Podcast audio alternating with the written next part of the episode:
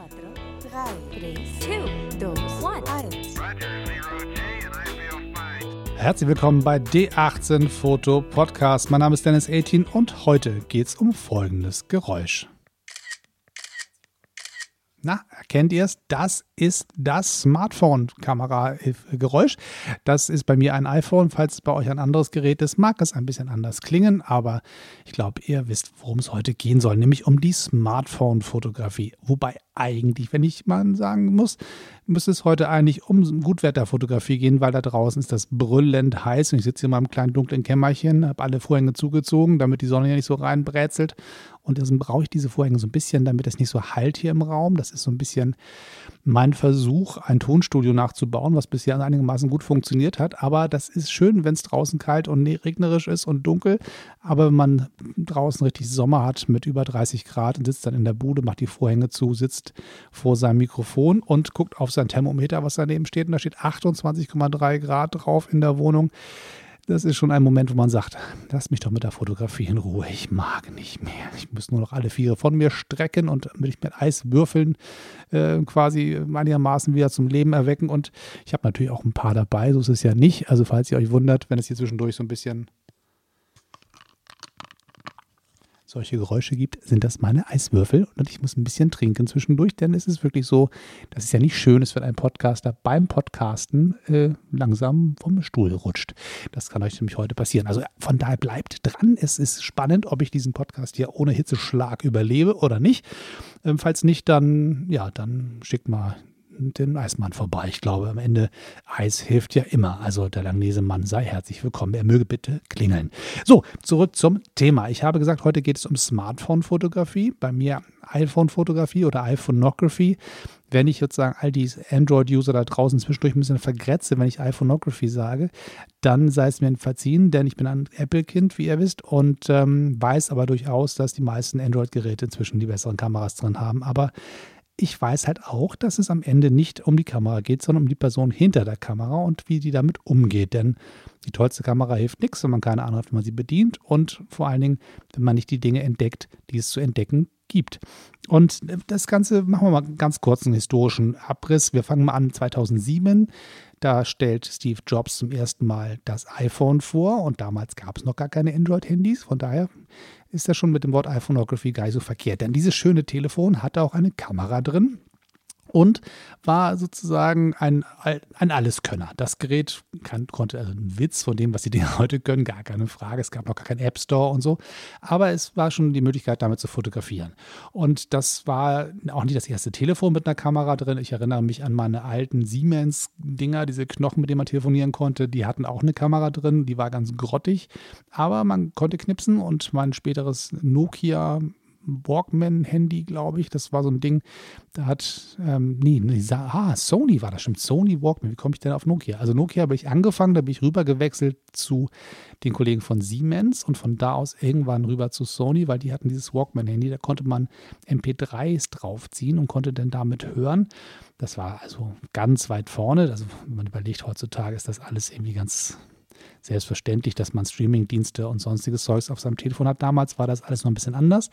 Von daher kann man nicht sagen, dass das iPhone das erste Telefon mit Kamera war, aber es war das erste Smartphone mit Kamera und entsprechend lohnt es sich, äh, dem zu huldigen. Aber das wollen wir heute nicht wirklich tun. Es wollten wir auch mal sagen, 2007 ging das los mit den Smartphones, mit den Kameras.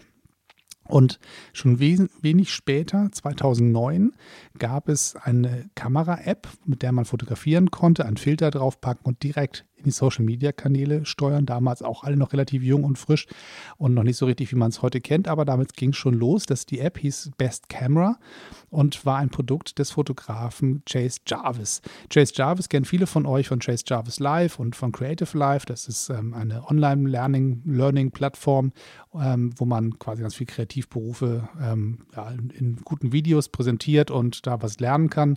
Das ist so ein Abo-Modell bei denen, wo ganz viel Zeugs aber auch kostenlos zu kriegen ist. Also falls das jemand nicht kennt, äh, schaut da mal vorbei. Ich kriege davon übrigens kein Geld, aber ich würde es von denen nehmen. Aber das äh, nur als Hinweis, wo Chase Jarvis heutzutage gelandet ist. Der hat damals als Fotograf gesagt, also der ist ein Profifotograf, ne? der hat die großen Aufträge, da liefen die großen äh, Budgets durch, die, die Apples, die Red Bulls dieser Welt, Nike. Und er hat einfach mit dem teuersten Equipment gearbeitet und mal festgestellt, also das läuft hier alles supi, aber irgendwas fehlt mir. Ich brauche eine gewisse Leichtigkeit in meiner Fotografie, so eine gewisse Nebenbei-Gefühl von, ich versuche mal ohne großes Brimborium ein paar nette Fotos zu machen und einfach den Kreativmotor bis am Laufen zu halten in den Zeiten, wo ich halt nicht auf bezahlten Fotoshoots bin, sondern immer mal zwischendurch mal kleine Mini-Projekte selber starte.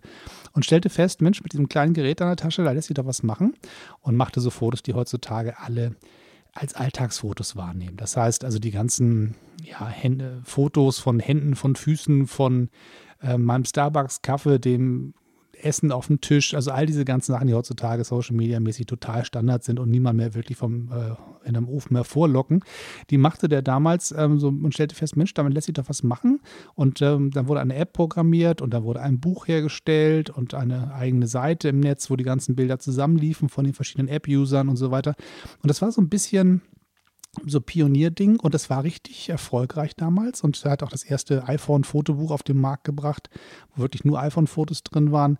Wenn man es heute anguckt, dann denkt man, naja gut, also solche Bilder sehe ich jetzt jeden Tag, aber damals war es schon was Besonderes und äh, eigentlich wäre er auf dem Weg gewesen hin zum äh, Multimilliardär, weil im Prinzip war das das, was heutzutage standardmäßig ist. Und die App wurde damals gehypt von Apple als, als, als App des Jahres und tausende von Marketingplattformen sagten, guck mal, da hat einer die super Idee, der hat verstanden, wo die ganze Reise hingeht mit der äh, grafischen Kommunikation in den sozialen Medien.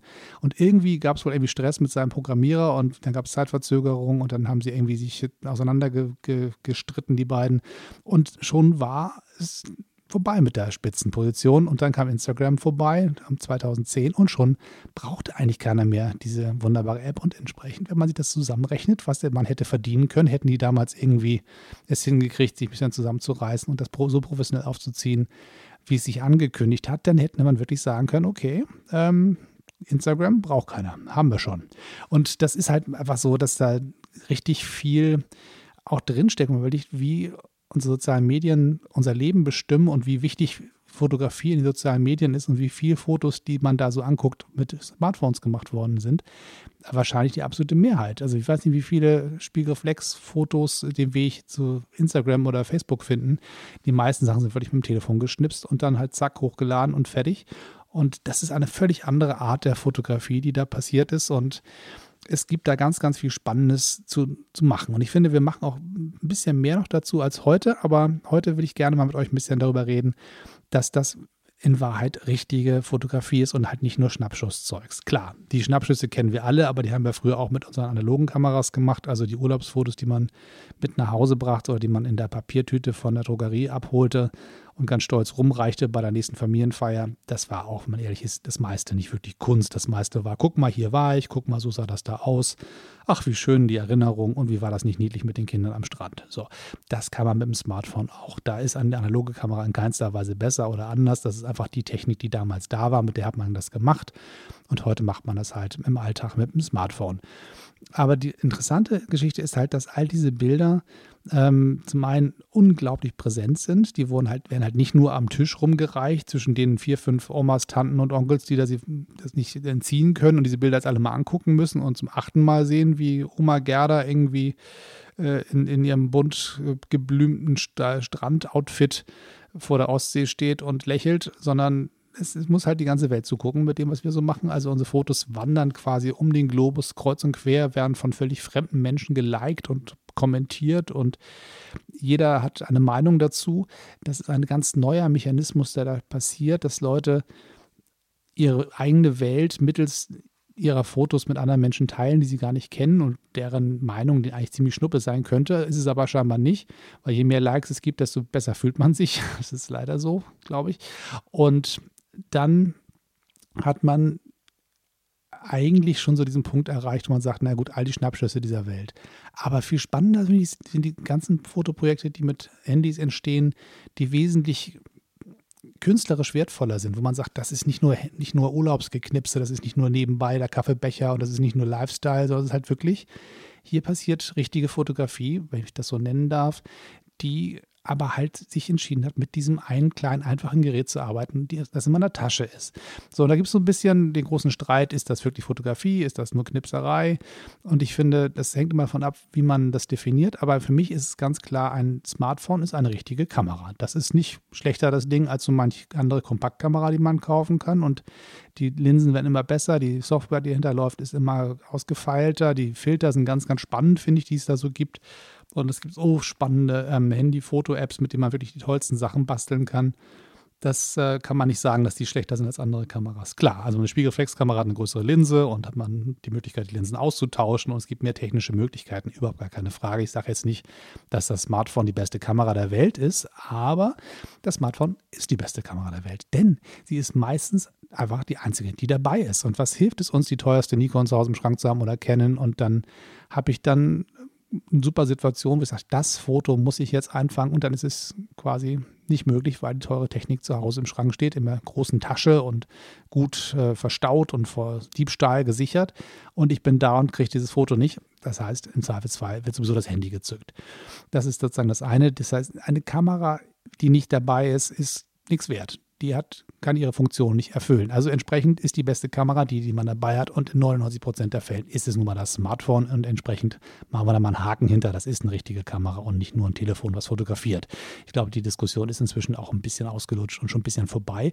Vor zwei, drei Jahren war es tatsächlich noch so, was ich mir bei Seminaren, die ich gegeben habe zum Thema Handyfotografie, gerade an dem Punkt unheimlich viel Mühe geben musste, den Leuten zu erklären, nee, nee, das ist schon eine richtige Kamera, die ihr da habt. Das ist nicht so ein Knipsdings, sondern das ist schon ein richtiges Gerät, mit dem man arbeiten muss.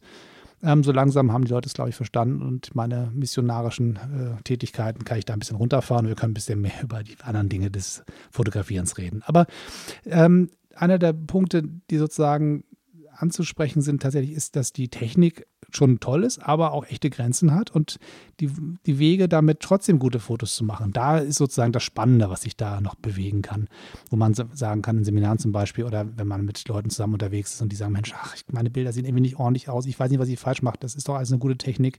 Da kann man schon ein bisschen gucken, was, wie, wie machst du denn deine Fotos, worauf achtest du denn und so weiter. Und da kann man feststellen, dass man dann doch einigermaßen noch gut helfen kann und eine der, der Sachen, die ich immer wieder sage, guck dir die Sachen an und wenn du das Gefühl hast, alles ist schön, dann geh nochmal drei Schritte näher ran, weil meistens ist man dann doch zu weit weg. Das ähm, Problem mit den Smartphones ist einfach, dass dieses Ding hat einen Weitwinkel so und die meisten Sachen werden dann zu fusselig und man guckt so ein Bild an und sagt, naja, was will er mir nur eigentlich zeigen? Das heißt, näher rangehen, das Ding wirklich als Nahkampfkamera zu bedienen und das hilft schon ungemein. Meistens muss man einfach sich so ein bisschen auf den Weg machen. Es gibt diesen wunderbaren Satz von Robert Capper, wenn deine Fotos nicht, nicht gut genug sind, bist du nicht nah genug dran. Und ich glaube, das trifft es auch ganz gut, weil die meisten Handyfotos sind tatsächlich einfach zu weit weg. Das ist so. Ähm, da ist zu viel zu sehen, zu viel Unklarheit. Das ist nicht ganz klar, was sozusagen das eigentliche Element ist, was gezeigt werden soll. Und dann hilft es, sich ein bisschen dem Objekt anzunähern. Da gibt es die ganz pfiffigen, die sagen, naja, ich kann noch zoomen, ich nehme zwei Finger, packe die auf, auf den, aufs Display, ziehe es auseinander und zoome quasi ran. Ding hat auch einen tollen Zoom drin. Sieht ja auch alles supi auf, aus auf dem Smartphone selber, alles gar kein Problem. Aber wenn man die Bilder nachher anguckt, auf dem Rechner zum Beispiel schon, sieht man, na, sobald man hochzieht und, und zoomt, dann wird das Ganze schon ein bisschen pixelig, dann geht schnell die Qualität verloren. Das ist leider, das ist ein winziger Sensor drin. Natürlich hat der seine Grenzen. Das ist ein reiner Digitalzoom, da bewegt sich zum Beispiel nicht die Linse vor oder zurück, wo man sagen kann, okay, ähm, da kann man noch ein bisschen was rauskitzeln. Ich würde versuchen, wenn es irgendwie geht, den Zoom der eigenen Füße zu benutzen. Das heißt also nicht zu versuchen, irgendwie der Kamera das Beste abzutrotzen, sondern einfach zu sagen, ich bewege mich selber in die Nähe von dem, was ich knipsen möchte und verliere sozusagen auf diesem Weg keine Qualität. So, das andere, was immer die Leute das Schwierigkeit macht, ist, wenn es einfach zu dunkel ist, weil diese kleine Kamera hat nicht so wahnsinnig viele Möglichkeiten. Also sie kann nicht die Blende auf und zu machen, das ist nicht möglich, das ist eine fixe Blende da drin. Das heißt, man kann sozusagen überlegen, macht man die Verschlusszeiten anders oder muss man die Empfindlichkeit des Sensors hochdrehen. Das ist in den meisten Fällen, bei den meisten Standard-Apps ist das automatisch und dann überlegt sich die Kamera, was sie meint, was besser geht und da man ja irgendwie immer noch die Menschen quasi nicht verwackelt haben möchte, ist der beste Weg in den meisten Fällen für die Kamera, zumindest in der Logik, wie sie programmiert ist, zu sagen, okay, Die Verschlusszeit lassen wir auch, wie sie ist, aber wir kurbeln ein bisschen die Empfindlichkeit des Sensors hoch, also die, IS, äh, die ISO-Zahl und hofft, dass das sozusagen irgendwie noch gut aussieht. Das sieht man aber ganz schnell, sobald man Fotos bei schlechtem Licht macht, dann sieht es ganz, ganz schnell ganz grisselig aus. Und da kann man ein bisschen tricksen. Es gibt die Möglichkeit, tatsächlich äh, mit Kamera-Apps zu arbeiten, wo man die Möglichkeit hat, die Verschlusszeiten selber zu gestalten und selber die ISO-Zahl anzupassen. Da gibt es ganz, ganz viele Möglichkeiten, um einfach ähm, dann zu sagen, okay, ich weiß halt, dass es schwierig ist mit, mit ähm, der, den Lichtverhältnissen und dann kann ich manuell nachsteuern. Also ich habe zum Beispiel für solche Zwecke auf meinem Telefon ähm, eine, eine Kamera-App extra runtergeladen, die ProCam benutze ich. Es gibt aber auch einen ganzen Haufen andere. Aber das ist ein, eine App, die hat die Möglichkeit tatsächlich unglaublich viel manuell zu machen. Wenn man aufs Display guckt, hat man alles Mögliche von Weißabgleich bis ähm, den Verschlusszeiten und den ISO-Zahlen und so weiter. Da wird ein ganz, ganz viel angeboten, wo man sagen kann, ach guck mal, das Bedienfeld sieht fast so aus wie das einer ähm, Spiegelreflexkamera oder zumindest einer Kompaktknipse, die einen all diese Einstellmöglichkeiten bietet.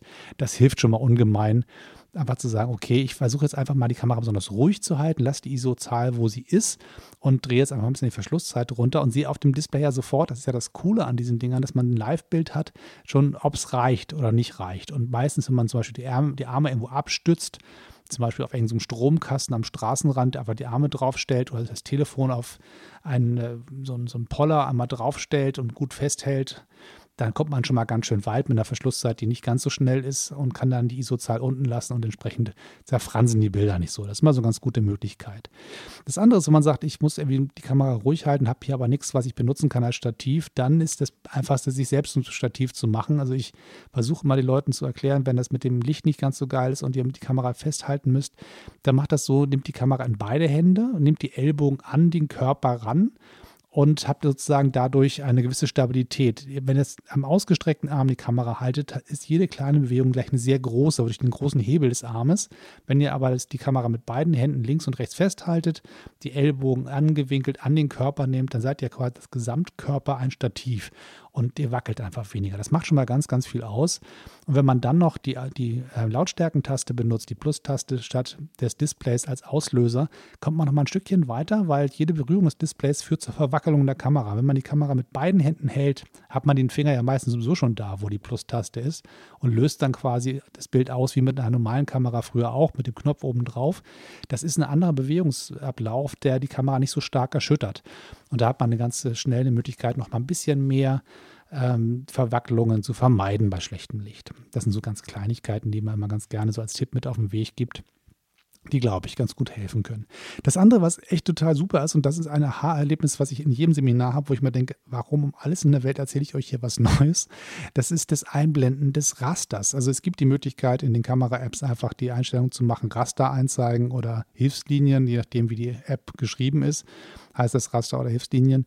Das ist in den meisten Fällen die Drittelregel. Das heißt, man hat im Prinzip zwei Linien quer, zwei von oben nach unten und das ganze Bild wird in neun Felder zerteilt. Auf diese Weise hat man dann Schnittpunkte dieser Linien und man hat ähm, eine Horizontlinie, man hat eine zweite Horizontlinie und zwei von oben nach unten und das zusammen ergibt so ein Raster, was einem hilft, das Bild einzurichten. Das heißt, wenn ich weiß, die Drittelregel ist eine gute Möglichkeit, meine Bilder so zu gestalten, dass Menschen sie angenehm finden, schön finden, sofort wissen, was ist eigentlich das Wichtige hier. Und das Einblenden dieses Rasters führt einfach dazu, dass man die Sachen gut platzieren kann in seinem Bild. Und das hilft unglaublich zu sagen, okay, wenn ich jetzt diesen Menschen zeigen möchte, den auch mal aus der Mitte des Bildes rauszunehmen oder auf, zum Beispiel auf eine der ähm, vertikalen Linien zu packen und zu sagen, okay, du stehst jetzt ja nicht in der Mitte, sondern da ein bisschen ins Drittel geschoben. Oder wenn ich zum Beispiel ein äh, Strandfoto habe und dann den Horizont versuchen möchte auszurichten, dass der schön gerade ist und nicht irgendwie quer durchs Bild läuft, dann sind auch diese Rasterlinien total super. Und ich dachte immer, das ist doch total banal, das ist doch irgendwie klar. Aber so viele Leute ähm, sind total überrascht, wenn man das erklärt. Sagt, okay, alles klar, na dann, das ist doch richtig praktisch. Und dachte ich, diesen Tipp, den teile ich jetzt mal wieder und jetzt teile ich ihn auch hier im Podcast und hoffe, dass ihr das nicht total banal findet. Aber ich bin immer wieder sehr überrascht, wie dann, dann die Augen aufgehen, Leute feststellen, ach guck mal, das kann mein Telefon ja auch, wie praktisch ist das denn? Und dachte ich, naja, schön, wenn wir das auch noch miteinander besprochen haben. Das heißt, im Prinzip geht es einfach darum zu sehen, dass die Kamera, die ja doch ähm, sehr viel kann, aber so ein paar Grenzen hat, die einfach auszuloten und zu schauen, was kann ich tun und so ein paar kleine Tipps helfen auch immer weiter.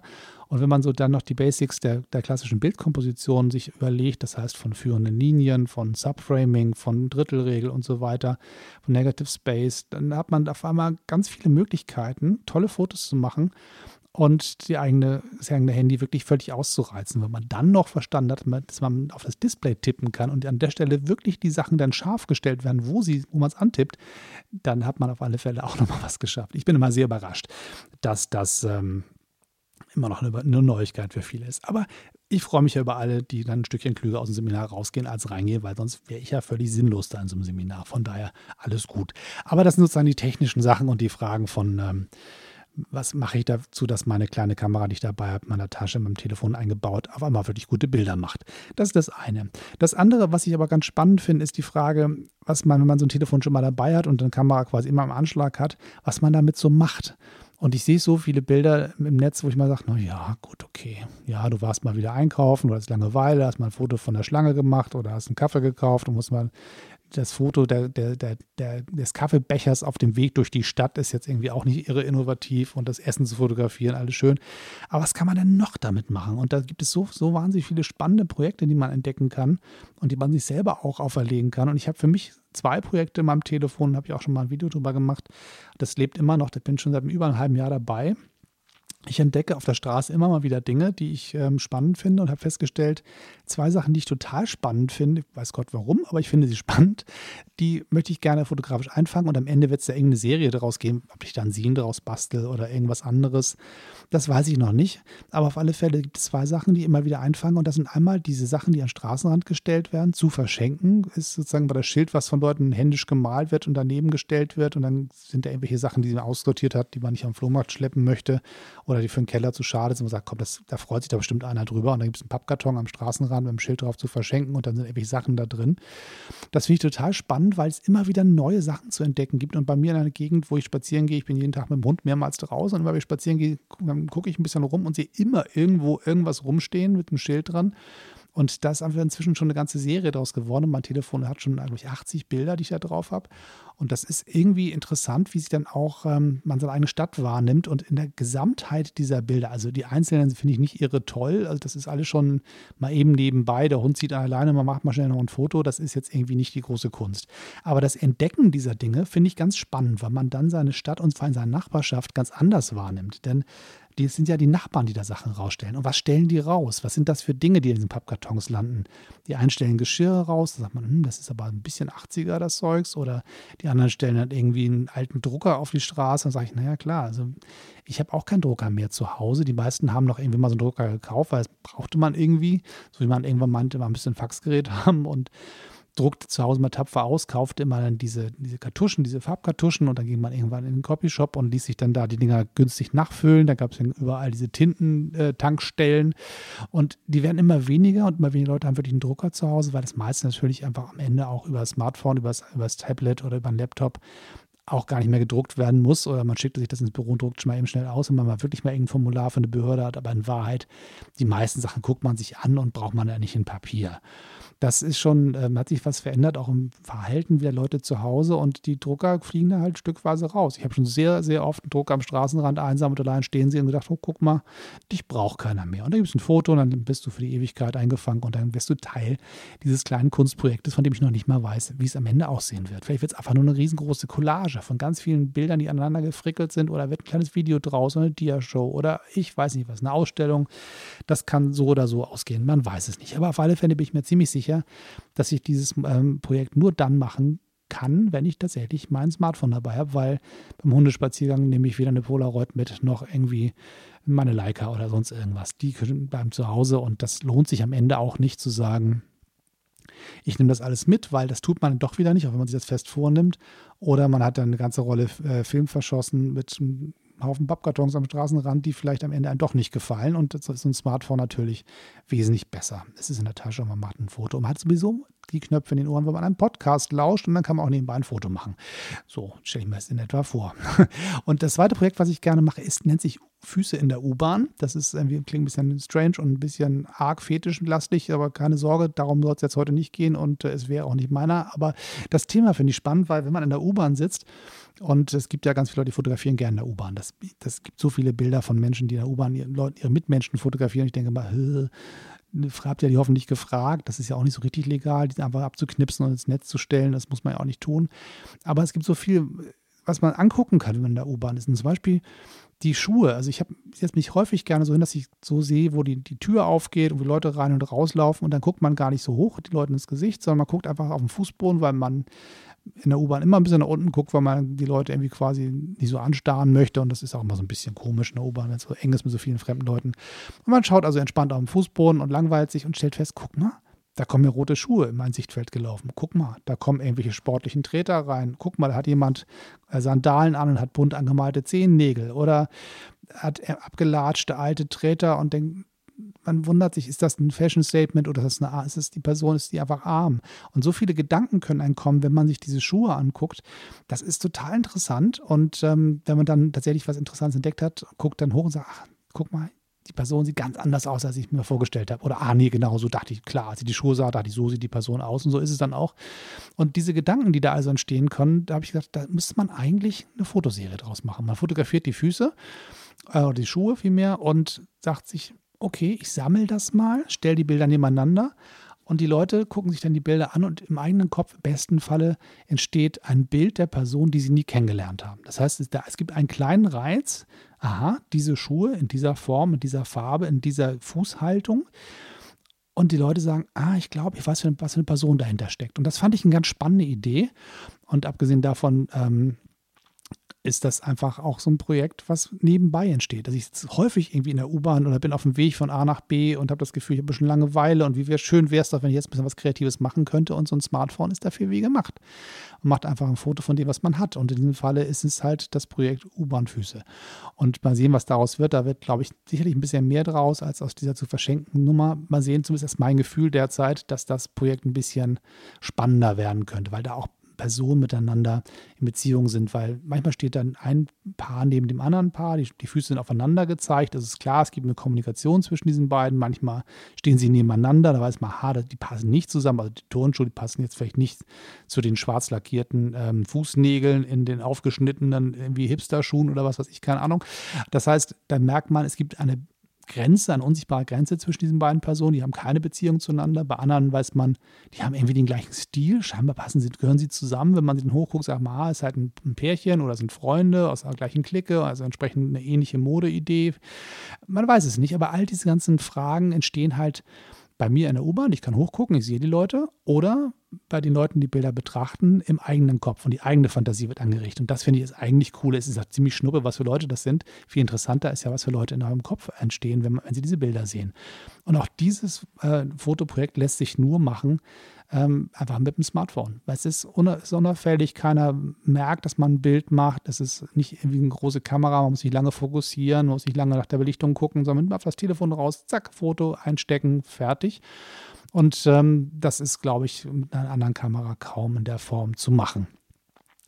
Ähm, ich benutze für dieses spezielle Projekt die Kamera-App Hipstermatic. Das ist eine Kamera, die sieht also eine App, die sieht dann aus, als wäre es eine analoge Kamera. Es gibt mir immer das Gefühl, dass ich doch noch ein bisschen in meiner Filmwelt unterwegs sein darf. Also ihr wisst ja, dass ich viel lieber mit Filmen arbeite als mit Digitalzeugs.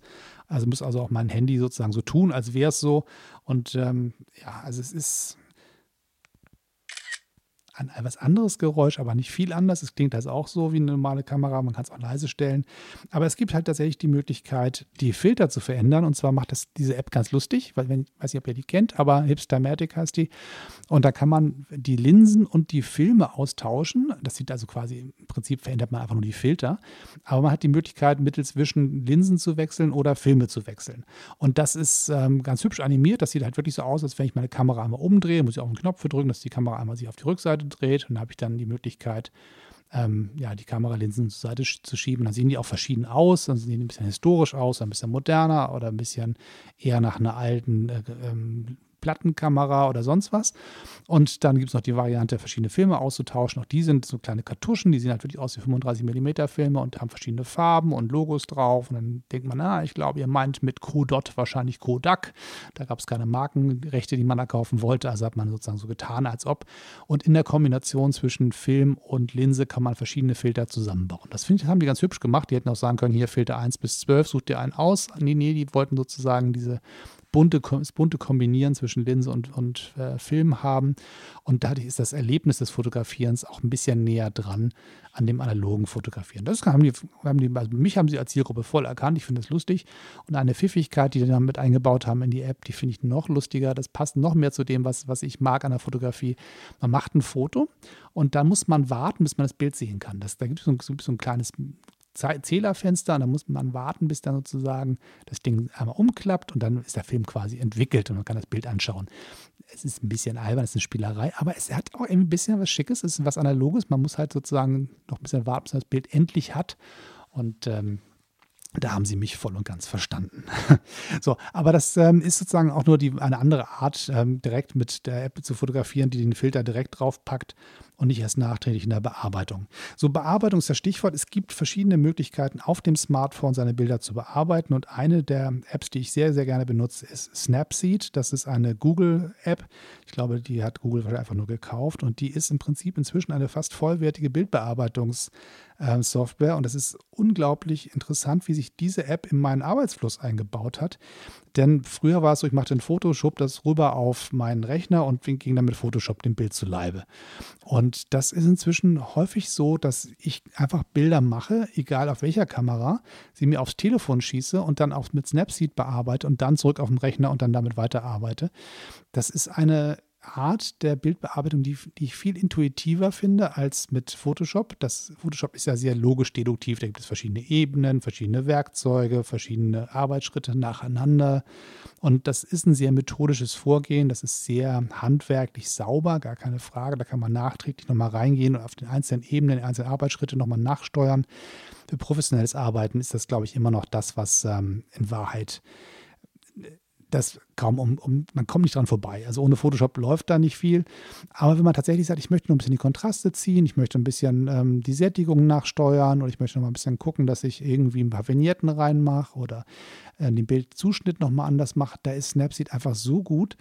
Das ist einfach zu bedienen. Es gibt zwei Varianten. Man wischt mit dem Finger von oben nach unten. Da kann man quasi verschiedene Werkzeuge auswählen. Von links nach rechts ist die Intensität mehr oder weniger. Und mit dieser einfachen Logik kommt man eigentlich durch die komplette App durch. Das ist total klasse.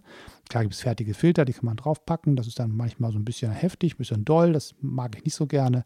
Aber so die klassische Bildbearbeitung, die ich normalerweise am Rechner auch machen würde. Ich bin kein großer Bildbearbeiter. Ich mag eher so ein bisschen das Bild, so wie es aus der Kamera kommt und dann so ein bisschen nachhelfen, damit dann sozusagen das den letzten Schliff bekommt. Und da ist äh, Snapseed für mich absolut super. Und der Grund, warum ich diese App so gerne nehme, ist, dass sie die Bilder auch in der Originalgröße speichert. Das heißt, sie werden nicht klein gerechnet, damit sie auf dem Display schön gezeigt werden können, sondern sie bleiben halt in der gleichen Größe bestehen. Und das macht halt unglaublich viel aus, wenn man damit dann weiterarbeiten kann, weil man das Bild nicht sich zerschossen hat. Und es gibt halt die Möglichkeit, am Ende zu speichern oder zu sagen, speichern unter, beziehungsweise in dem Fall exportieren als Kopie dann hat man tatsächlich dann am Ende zwei Bilder, das Original und das bearbeitet. Und wenn man sich dann doch vergaloppiert hat bei der Bearbeitung, hat man gleich ein zweites. Und das ist so, das Original ist quasi dann auch noch, noch am Leben. Das ist sozusagen einer der Wege, wo auch das Telefon Einzug gehalten hat in meinen Arbeitsfluss beim Fotografieren, ob analog oder digital. Also wenn die Bilder analog geschossen sind, werden die Negative sowieso gescannt. Und dann müsste ich sie also noch einmal durch, durch die Bildbearbeitung schicken, um mal zu schauen, ob ich noch irgendwo das nachsteuern muss. Und in diesem Falle schießt sie es halt aufs Telefon. Ich muss mal ganz kurz ein Schlückchen trinken. Moment. Ah, schön. Wir sind nämlich inzwischen bei 29 Grad. Es wird wärmer.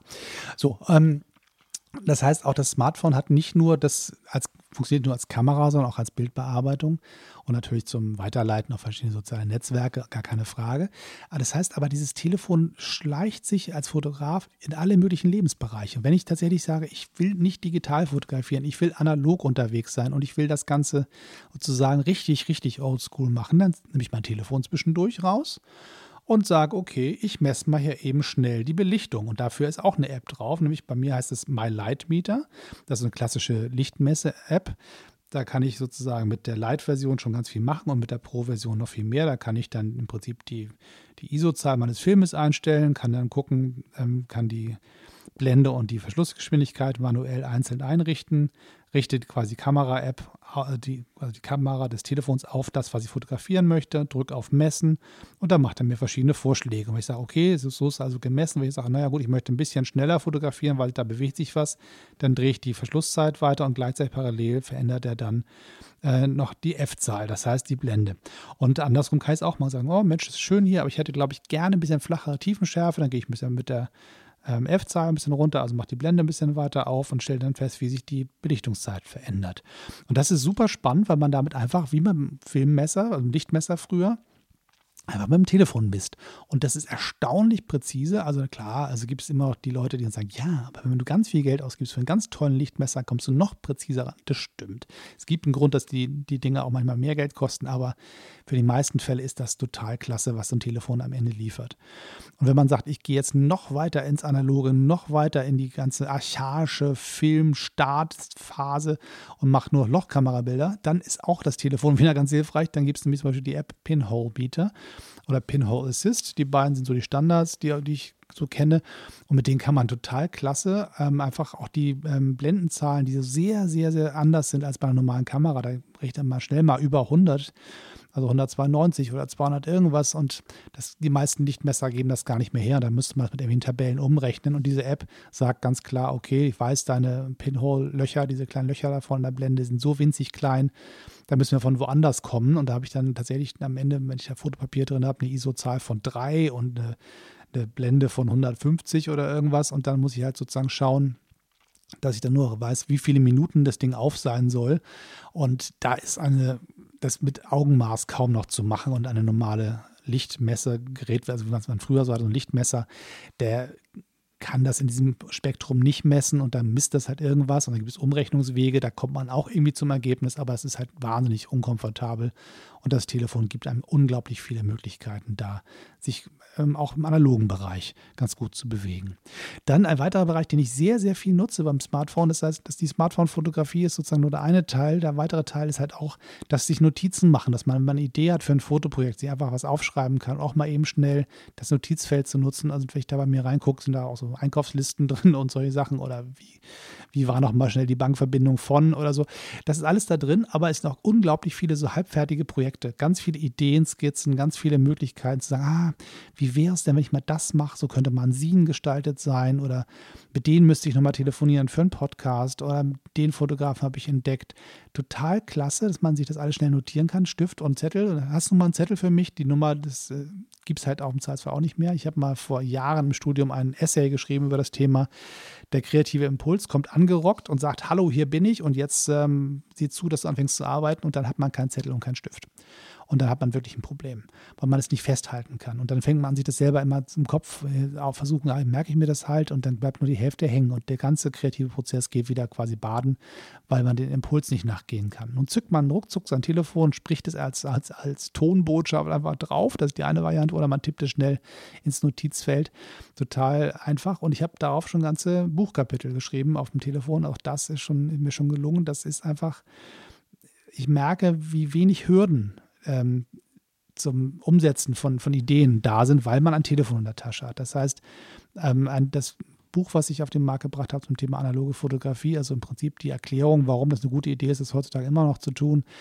Das äh, gibt es bei Amazon zu bestellen. Die Links sind unten in der Beschreibung, falls ihr es noch nicht kennt. Das ist zum großen Teil auf dem Smartphone getippt. Da saß ich in Amerika im Auto, meine Liebste fuhr mich durch die Lande und ich tippte auf dem Telefon äh, ein Kapitel nach dem anderen. Und zu Hause muss ich natürlich dann noch ein bisschen gucken, dass all die Rechtschreibfehler verschwinden, weil man mit dem Daumen mal verrutscht und so. Aber das Grundgerüst der Kapitel war, entstand zu, sagen wir mal, zur guten Hälfte auf dem Telefon.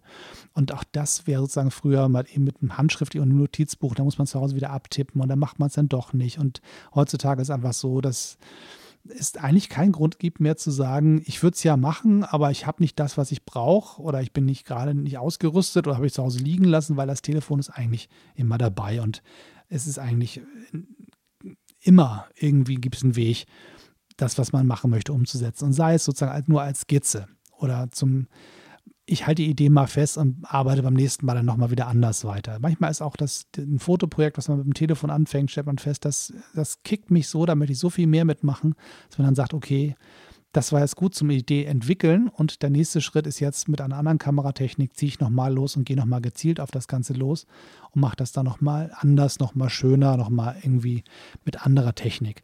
Das heißt auch das, das reine Ausprobieren, der, den Spieltrieb nachzugehen, erstmal ohne Konsequenzen, ohne Geld auszugeben, ohne irgendwas, das ist natürlich so ein Smartphone mit Kamera drin total klasse.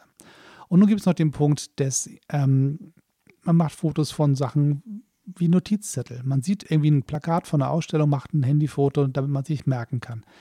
Und die Frage ist, wenn man so nach einem Jahr sein Telefon mal anguckt und die Bilder durchguckt, heutzutage löscht man ja eigentlich nichts mehr, weil die meisten in die Cloud gehen und man gar nicht mehr löschen muss und dann schaut man so sein Jahr durch und stellt fest, guck mal, die Ausstellung, da wolltest du unbedingt hin, da hast du es nicht geschafft, bist nicht hingekommen. Oder dann warst du da, hast du da ein Foto gemacht, hast du mal eben schnell ein Foto gemacht von der Eingangstür vom, vom Hausarzt wegen der Uhrzeit, weil du dir nicht merken wolltest oder konntest.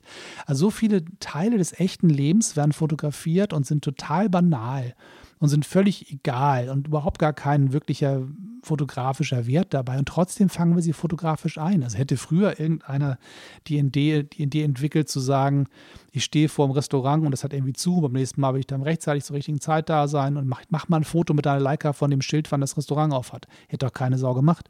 Oder mit einer Polaroid. Und so ist es sozusagen heutzutage einfach so, dass man sagt, man nutzt das Telefon mit der Kamerafunktion als Notizbuch, als, als Dokumentation des eigenen Lebens, als Hilfestellung für den Alltag. Und wenn man die Gesamtheit dieser Bilder anschaut, da entstehen auch wieder ganz, ganz spannende Fotoprojekte, die man sich auch mal angucken kann. Es gibt inzwischen Apps, wo man sagt, also druck mir mal alle meine Social Media Fotos des letzten Jahres als Buch. Das geht dann relativ einfach. Dann kann man quasi einen kompletten Facebook-Account des letzten Jahres als Buch sie nach Hause liefern lassen und muss nicht mehr viel damit machen. Es kommt dann einfach so nach Hause, so wie es ist. Das ist so die eine Variante. Die andere Variante ist, dass man sich einfach hinsetzt und am Ende des Jahres sich gemeinsam mit einer lieben Person aufs Sofa setzt und einfach sagt, okay, wir scrollen mal beide zurück zum ersten, ersten letzten Jahres und wir hangeln uns mal gemeinsam durch unsere Bilder durch bis heute. Also 365 Tage. Was haben wir eigentlich fotografiert in der Zeit? Was haben wir erlebt? Wo waren wir? Was, ist, was war uns wichtig? Was fanden wir wichtig, davon ein Foto zu machen? Und dann gemeinsam das Jahr nochmal Revue, Revue passieren zu lassen, ist, glaube ich, unglaublich interessant. Und wenn ihr so seid, so wie ich, denn ich habe so ein, so ein Scrap Notebook-Fetisch, das heißt im Prinzip Notizbücher, die ich jeden, Monat anlege und dann die Sachen, die im Monat passieren, irgendwie festhalte.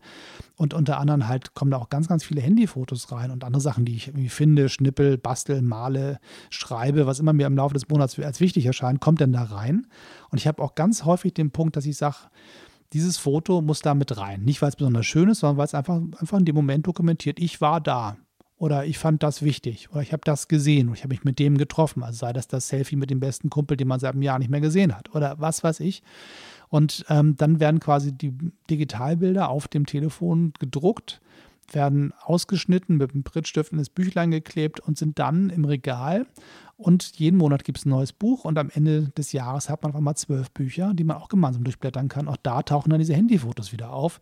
Und das finde ich einen unglaublich spannenden Prozess der einfach nur deswegen möglich ist, weil man sein Telefon in der Tasche hat. Klar, man kann auch, wenn man sagt, ich habe unbegrenzt Geld und ich habe immer meine, keine Ahnung, Kompaktknipse dabei, meine Olympus Zoom äh, oder, oder Mew 2, 1, irgendwas oder die Yashica T4, die man für viel zu viel Geld bei eBay gekauft hat. Und da kann ich auch alle meinen ganzen Alltag mit fotografieren, aber es gibt eine andere Hürde. Man fotografiert quasi dann gezielter, bewusster, weil halt, es sind halt nur 36 Bilder auf so einer Rolle drauf. Und dann macht man natürlich nicht von jedem Quatsch ein Bild. Und man braucht jetzt auch irgendwie nicht, nicht einen Monat später das Erinnerungsbild von dem Kassenzettel, den man schnell abfotografiert hatte, wenn man zu Hause weiß, was man beim Online-Banking vom Sparbuch aufs Girokonto schieben muss oder was weiß ich. Aber das heißt, diese ganzen banalen Bilder, die völlig belanglos sind, in der Gesamtschau dokumentieren sie das Leben. Das hat man analog nicht gemacht und das würde man mit einer großen Kamera auch nicht machen. Also es ist einfach eine Frage des kostenlos und des klein und des immer dabei und des technisch so unfassbar unkomplizierten. Und das finde ich einen unglaublich spannenden Bereich des, des fotografischen Lebens, der bei mir in keinster Weise die analoge Fotografie verdrängt oder meine äh, Fotoprojekte, die ich mal Spiegelreflexkamera mache, die ich also mit der Digitaltechnik mache. Nichts davon wird davon berührt, aber es gibt einen weiteren Bereich des Lebens, der fotografisch erschlossen wird durch das Telefon. Und ähm, hinzu kommen einfach so ganz viele Sachen, wo ich sage, ich möchte ein richtiges Kunstprojekt starten, ich möchte richtig was Spannendes machen und ich nehme dafür das Telefon, weil das eine besondere Art des Sehens, des Fotografierens möglich macht. Und ähm, auch das ist durchaus möglich. Und ich habe schon ähm, ein Buch auf den Markt gebracht, was man, ich glaube, es gibt es bei Amazon noch zu kriegen. Das ist ein kleines Fotobuch mit zwölf Seiten. Das ist jetzt irgendwie ein kleines Blurb-Buch, was man bei Amazon jetzt kaufen kann, weil die Technik das weitergeleitet hat. Ist jetzt irgendwie auch nichts, wo jetzt unbedingt sagen so, oh, da gebe ich mein Taschengeld für aus. Aber ich bin quasi über die Insel Föhr gelaufen und habe gesagt, ich fotografiere mal die Insel in, in den Zeiten, wenn keine Touristen da sind. Also das Buch heißt Nebensaison, also ein kleines Heftchen. Und das hätte ich jetzt nicht gemacht, hätte ich dann einen riesen Aufstand mitgemacht, dann hätte er gesagt, okay, Kamera hier, Kamera da und großer Aufwand. Und ich habe einfach gesagt, ich nehme mein Handy, mein Handy und laufe über die Insel, gehe spazieren, gehe joggen, fahre im Auto rum und guck mal ab, was die Insel so zu bieten hat in den Zeiten, wenn hier sonst keiner ist. Und das Projekt war einfach eine Schnapsidee. Und das hätte ich, wenn da eine große technische Hürde dazwischen gestanden wäre, nicht umgesetzt. Allein schon, wenn man auf der Insel ist und kriegt dann nicht mal ordentliches Filmmaterial. Es gibt immer den guten Rossmann, der hat immer noch so den guten Kodak Gold da rumliegen und es gibt auch immer noch den APX, äh, diesen Aqua-Nachbau, diesen äh, Schwarz-Weiß-Film, der auch gar nicht schlecht ist.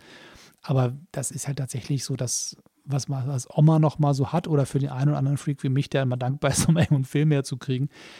Aber wenn ich gesagt hätte, ich hätte das hier gerne mit der und der Filmtechnik und der und der Kamera und das habe ich nicht dabei und ich bin jetzt ein halben Jahr wieder hier, dann wäre das niemals passiert. Und da war einfach zwei, drei Tage Zeit und Luft und ein Telefon in der Tasche und zack, ist ein Fotobuch fertig. Und ähm, das war jetzt nicht nebenbei belanglos geschossen, sondern sehr bewusst jedes Objekt einzeln ausgewählt, angeguckt, Foto eingerichtet, überlegt, wie, wie soll es aussehen, wo kommt das Licht her, welche ähm, Ästhetik wünsche ich mir für dieses Bild. Also im Prinzip ein ähnlicher Gedankenprozess wie mit jeder anderen Kamera auch. Und habe dann sehr langsam, sehr wenig fotografiert und habe dann daraus eine Serie gebaut, die mir bis heute sehr viel Spaß macht. Also auch das ist ja möglich mit dem Smartphone. Auch das ist ja die Möglichkeit, ganz normal, wie man als normaler künstlerischer Fotograf unterwegs ist, auch mit dem Smartphone zu arbeiten. Das geht. Aber all diese verschiedenen Aspekte finde ich unglaublich interessant und da wollte ich einfach heute ein bisschen mit euch drüber quatschen. So, falls ihr selber Smartphone-Fotografen seid und euch endlich freut, dass hier mal einer drüber redet und nicht die ganze Zeit nur über Kameras, die aus alten Zeiten mit Filmen gefüttert werden und jetzt endlich mal was Digitales hier passiert, freue ich mich, dass ihr auch was mal für euch hattet. Bestimmt geht es bald wieder um Polaroids und so andere Sachen, die eher so aus der älteren Zeit kommen, ein bisschen Retro und so. Das ist ja eine meiner großen Leidenschaften. Aber auch das Handy-Fotografieren ist absolut eine meiner Leidenschaften und die wollte ich mal ein bisschen heute mit euch teilen.